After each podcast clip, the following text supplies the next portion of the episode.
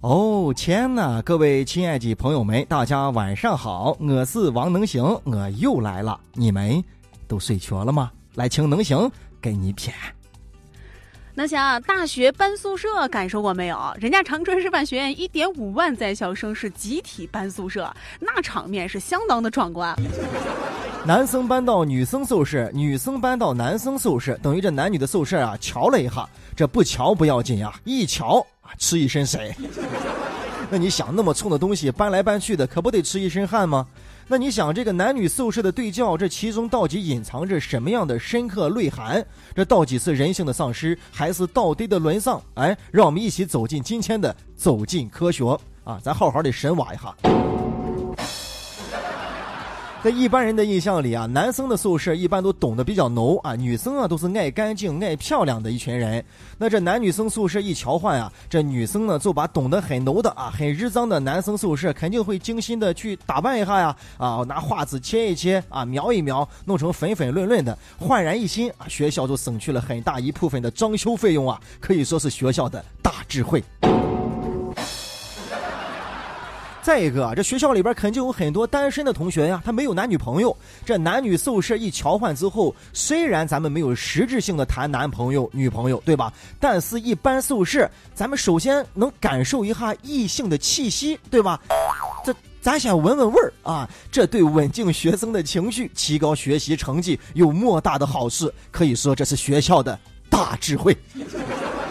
再一个，我想这可能是学生之间，特别是男女生之间啊，感情交流的一种最好的方式。你看现在科技发达，发个微信啊，什么发个 QQ 啊，分分钟、一秒钟都能收到信息，少了一点情趣啊。写信吧，有点太慢。这种方式啊，不长不短，这时间是吧？搬个宿舍要不了几千吧？你看小明搬宿舍的时候啊，就故意把他那个臭袜子就留在了宿舍里，时候啊，一在外，他就心想了：我暗恋小芳已经很多年了，我希望这一次瞧宿舍啊，小芳能刚刚好瞧到我。我吃的这个宿舍里边，希望他能够闻到我袜子的味道，闻到我爱他的气息。袜子的味道，你知道，大海的味道。最后一个，我觉得对全体学生的自信心提升啊有很大的帮助。你看，很少有学校大规模的迁徙去搬宿舍吧？所以，当你毕业之后遇到了同学、朋友、其他大学的人，你就可以很骄傲的问他：你上大学，你光上大学了，对吧？你睡过几张床？睡过一张吧？哼。我睡过两张床，感觉倍儿骄傲，是吧？感觉占了多大的便宜。青刚那个女生说啊，这搬宿舍的确是一个体力活，所以那些有男朋友的啊，就看着男朋友帮她搬就好了，一下就筛选出了好多单身的女性。不要紧张，以我个人的经验分析，学校已经在筛选排查这个学校里边谁不好好学习，以前光在这谈恋爱啊，凡是有男生帮着搬宿舍的，全部都隔离，强制分手。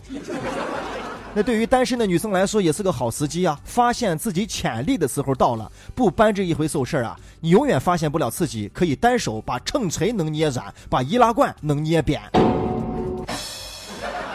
其实到最后，我仔细琢磨了一下，你说这搬来搬去的意义到底在哪的呢？他凑是为了换个环境，他真的有利学习吗？还在这儿胡折腾胡弄呢？哎，我实在想不出来一个非常充足的理由啊！但是人家搬都已经搬了，我建议学校啊，给人家这所有搬过宿舍的学生啊，不论人家在学校学的是啥专业，毕业之后必须给人家另外一个专业的认证，那就是五流专业。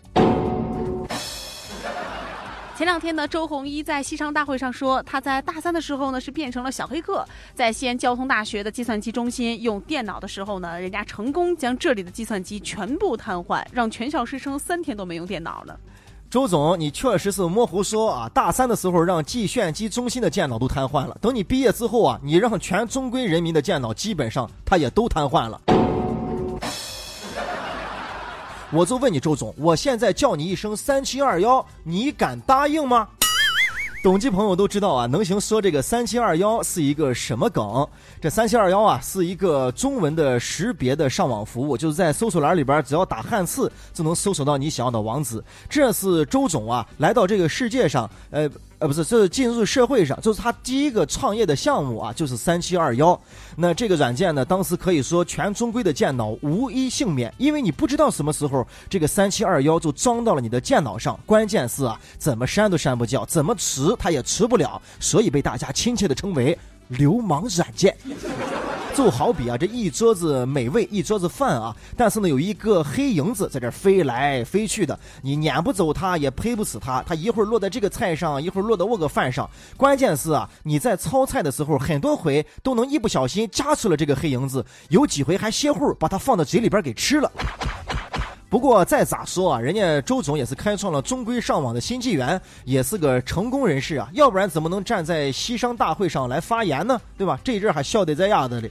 不过话说回来，大三的时候，周总说他成了小黑客啊，还把自己弄得萌萌的。我告诉你啊，没有啥好长的。我明确跟你说，我在小学的时候就已经成为了一名黑 K 啊，黑客啊。我让我家的电视就根本三千都没有办法看啊，因为我把插座拔了。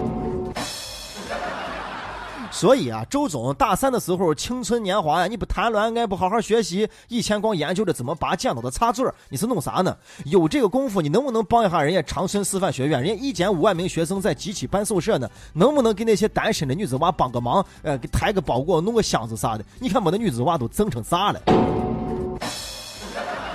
哎呀，能行总结了一下，这人呀，要是成功了，他做过的坏事啊，就成了历史；他要是失败了，做过的坏事那就成了证据啊。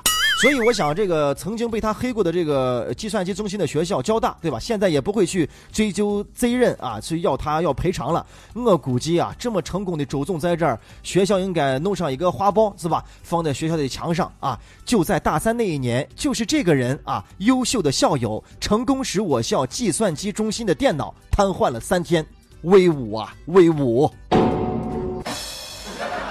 这最近呢，美国华盛顿史密斯森尼国家动物园对外宣布，熊猫美香呢好像是怀孕了，但是大家呢还不敢兴奋，毕竟呀，她已经假怀孕不下五次了。哟，这是咱远道美瑰的香香啊！要我说，这瑰宝啊，它凑死瑰宝。刚才咱们还在说蚊子，这可真是蚊子打死无人问，熊猫怀孕天下知啊！虽然它可能是假怀孕。但这都不牵扯啊！各国人民都为熊猫宝宝操碎了心，比如说设置什么禁飞的领域啊，不影响他们；剪播《爱的进行曲》，有的动物园园长啊都难过去哭了。要我说，香香，你好像把咱们这个深宫的一些习气也带到了玫瑰啊，争宠啊，假孕争宠，有人给你争宠吗？你争的到底是什么？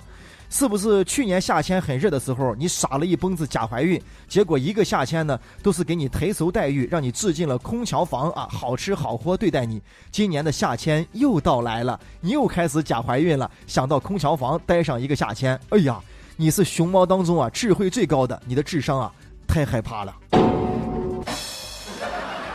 其实啊，这个瑰宝熊猫的繁衍啊是一个不大不小的问题，因为它的发情的频率很少，然后呢发情的时间也短，它怀孕的时间呢又很长，熊猫的产道又很小，生下来那个熊猫啊只有一点点，像个老鼠子一样，你们见过没有？没有毛，全体通红，也很难存活，是一个问题。所以呢，它一旦要怀孕，哎呦，大家都很紧张，要好好的对待它。那即使呢，它的繁衍。这么的难，但是熊猫呢也有话说，比如说香香肯定要说，你们人类就知道让我去繁衍，让我去生生小熊猫，让我去交配。其实我想要的是一份真真正正的爱情，是爱情。你们听到了吗？